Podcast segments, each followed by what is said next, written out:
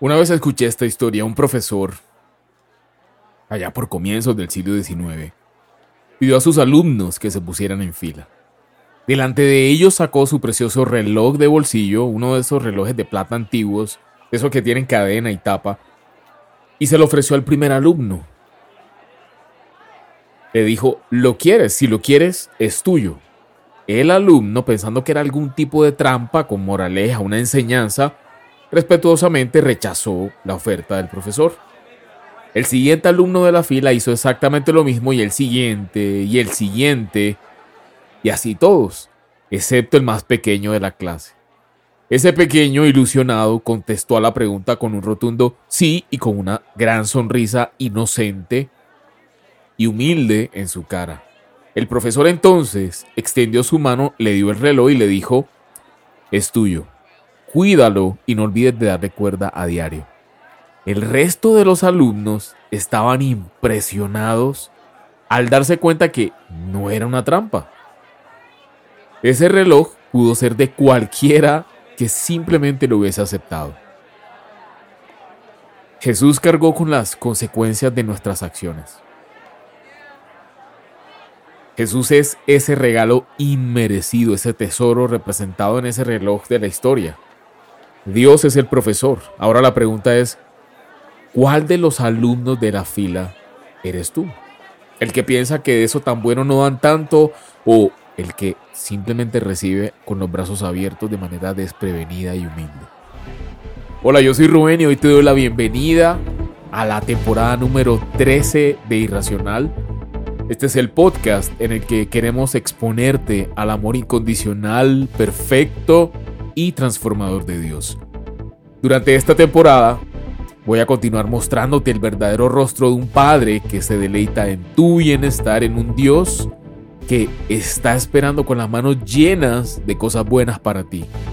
Y para comenzar te voy a leer una frase que encontré en el portal Misión Vida para que la guardes, para que pienses en ella, para que medites mientras desarrollamos esta temporada porque realmente a, partir de esta frase va a ir tomando mucha forma, mucha forma. Y dice, el mayor acto de justicia es el perdón.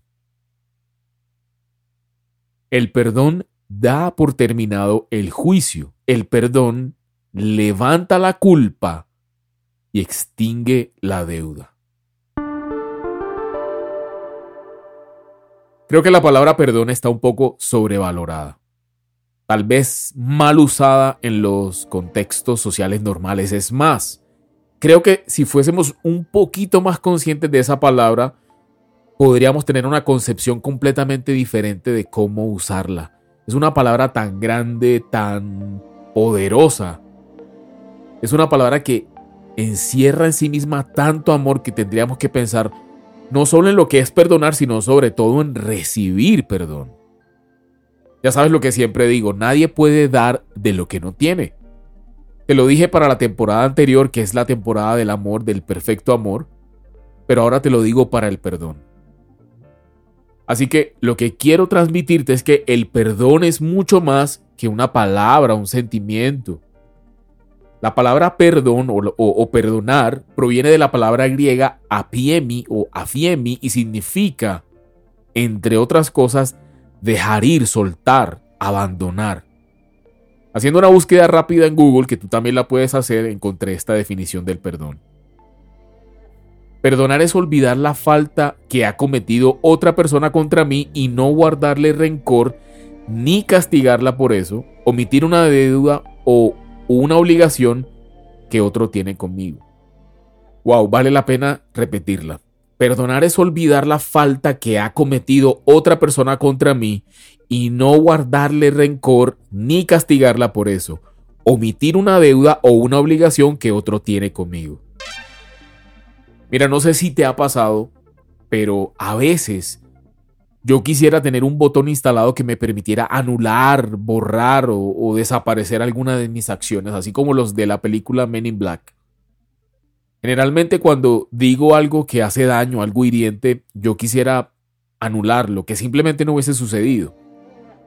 Sin embargo, aunque no tenemos ese botón, ese dispositivo que borra memorias instalado, Dios que de verdad nos conoce, que sabe, dice la Biblia, que Él sabe que somos de barro, que somos débiles, que nos equivocamos y que además Él nos ama, proveyó la función del arrepentimiento y perdón. Y aquí hago una pequeña pausa para decirte que la palabra arrepentimiento no es remordimiento, no es sentirse culpable, no es darse látigo. Arrepentirse es algo mucho más grande que eso.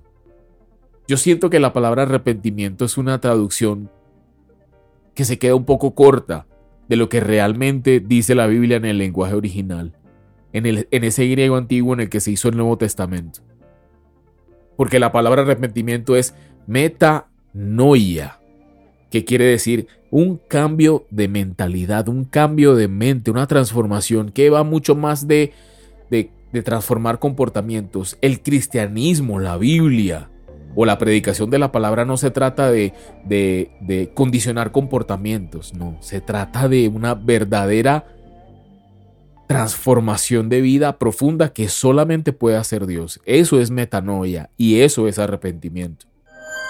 Volviendo al tema del botón de anular, borrar o ese botón de desaparecer esas acciones tan incorrectas que cometemos, algo que marcó mi vida fue leer el Salmo 103, y es una revelación de amor, de perdón y misericordia de Dios que de verdad puede hacer esa transformación definitiva en nuestras vidas. Vamos a leerlo. Yo te voy a leer Salmo 103 del versículo 8 al 14 en la versión nueva traducción viviente. Dice, el Señor es compasivo y misericordioso, lento para enojarse y está lleno de amor inagotable. No nos reprenderá todo el tiempo, ni seguirá enojado para siempre no nos castiga por todos nuestros pecados. No nos trata con la severidad que merecemos. Te voy a repetir esa parte por si te asomaste por la ventana en este momento o ladró tu perrito. No nos castiga por todos nuestros pecados, no nos trata con la severidad que merecemos, pues su amor inagotable hacia los que le temen es tan inmenso como la altura de los cielos sobre la tierra llevó nuestros pecados tan lejos de nosotros como está el oriente del occidente. El Señor es como un padre con sus hijos, tierno y compasivo con los que le temen, pues Él sabe lo débiles que somos, se acuerda de que somos tan solo polvo. Ahí cierro comillas. Puedes ver cómo la Biblia nos enseña que podemos ser perdonados sin importar lo que hubiésemos hecho, es un perdón incondicional pero es por el sacrificio de Jesús en la cruz. Dios nos ha perdonado y nos ha limpiado de todo pecado. Incluso elimina aquellos momentos en que pecamos sin darnos cuenta. Dios no miente. Él dijo que nos perdonaría cuando confesamos nuestro pecado. Y Él es fiel a su promesa. Literalmente nuestros pecados han sido quitados porque Él es un Dios sobrenatural. Él sí puede. Él se llevó los pecados pasados, los del presente y los del futuro, los que no has cometido. Todo eso fue llevado al fondo del mar, como lo acabamos de leer. Esto aplica para quienes hemos creído en Jesús como nuestro único Señor y Salvador, porque recibir a Jesús como tu Señor y Salvador te hace acreedor de una justicia que no mereces. Por otro lado, obviamente también nosotros podemos perdonar. Como te dije hace un momento, pues nadie da lo que no tiene.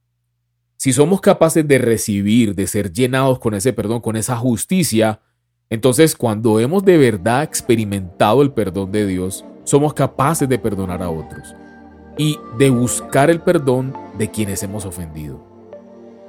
Podemos, entre comillas, anular las cosas dañinas que hemos dicho, que hemos hecho y podemos poner el dolor que otros nos han causado en el fondo del mar también, debido a que hemos recibido ese amor perdonador de Dios.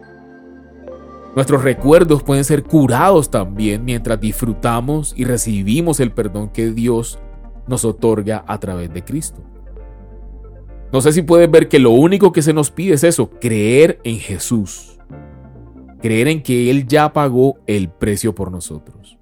No hay nada diferente que tengas que hacer o que puedas hacer. Esto no se trata de, No sé por qué muchas personas piensan que el cristianismo es como la brujería o como la magia. Esto no es ni un rezo mágico, no es un rito, ni una sola buena obra que pueda hacerte merecedor de ese amor, de ese perdón que es inagotable. Como dice Joseph Prince, el pastor de la iglesia New Creation Church en Singapur, eres completamente perdonado en el momento en que recibes a Jesús en tu vida. Nunca más serás responsable por tus pecados. Has sido hecho tan justo como Jesús, no por tu comportamiento, sino por la fe en Él y su obra terminada en la cruz.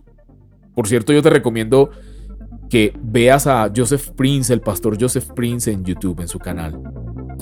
Así que ahora que hemos visto que efectivamente el perdón está ligado al amor, entonces, quien no puede perdonar es porque no tiene amor.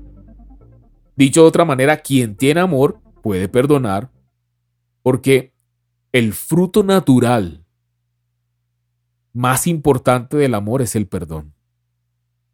El amor sabe esperar, sabe sufrir. Dice la Biblia que todo lo cree, todo lo soporta y entre otras cosas el amor tiene una capacidad de perdonar extraordinaria. Y esto no lo digo yo, esto lo dice Primera de Corintios capítulo 13 versículo 7.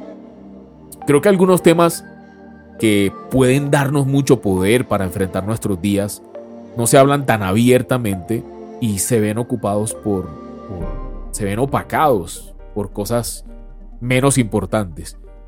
Y yo honestamente creo que eso es lo que pasa con la Biblia, con el mensaje de Dios, que se ha por debajeado.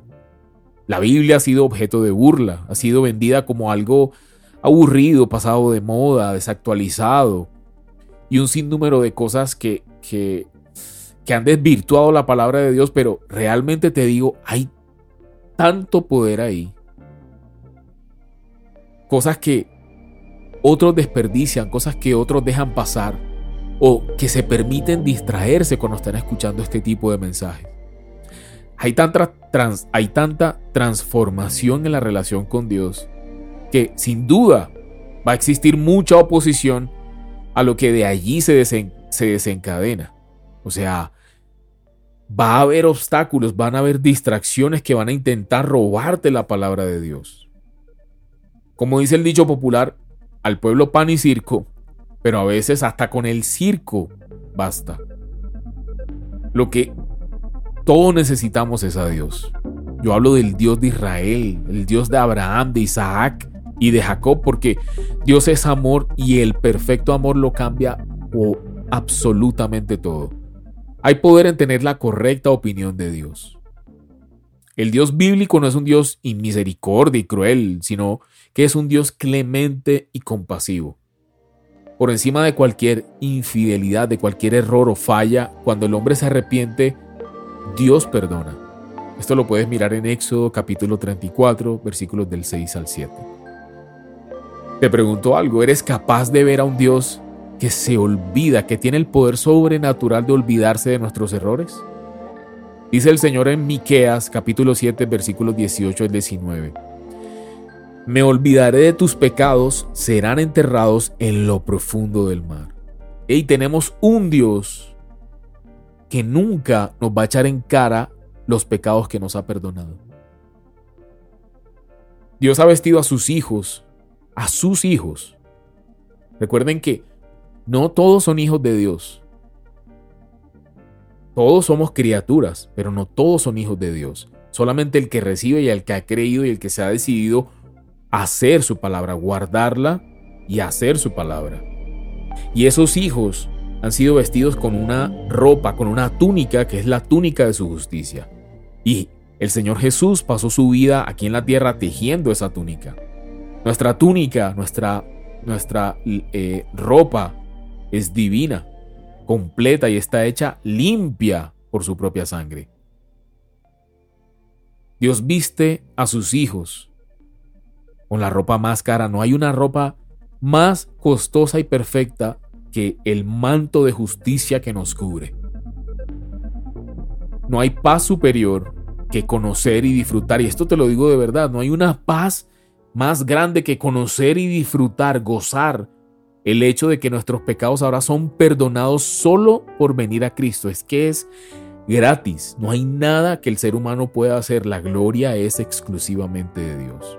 Solo por venir a Cristo y creer en Él.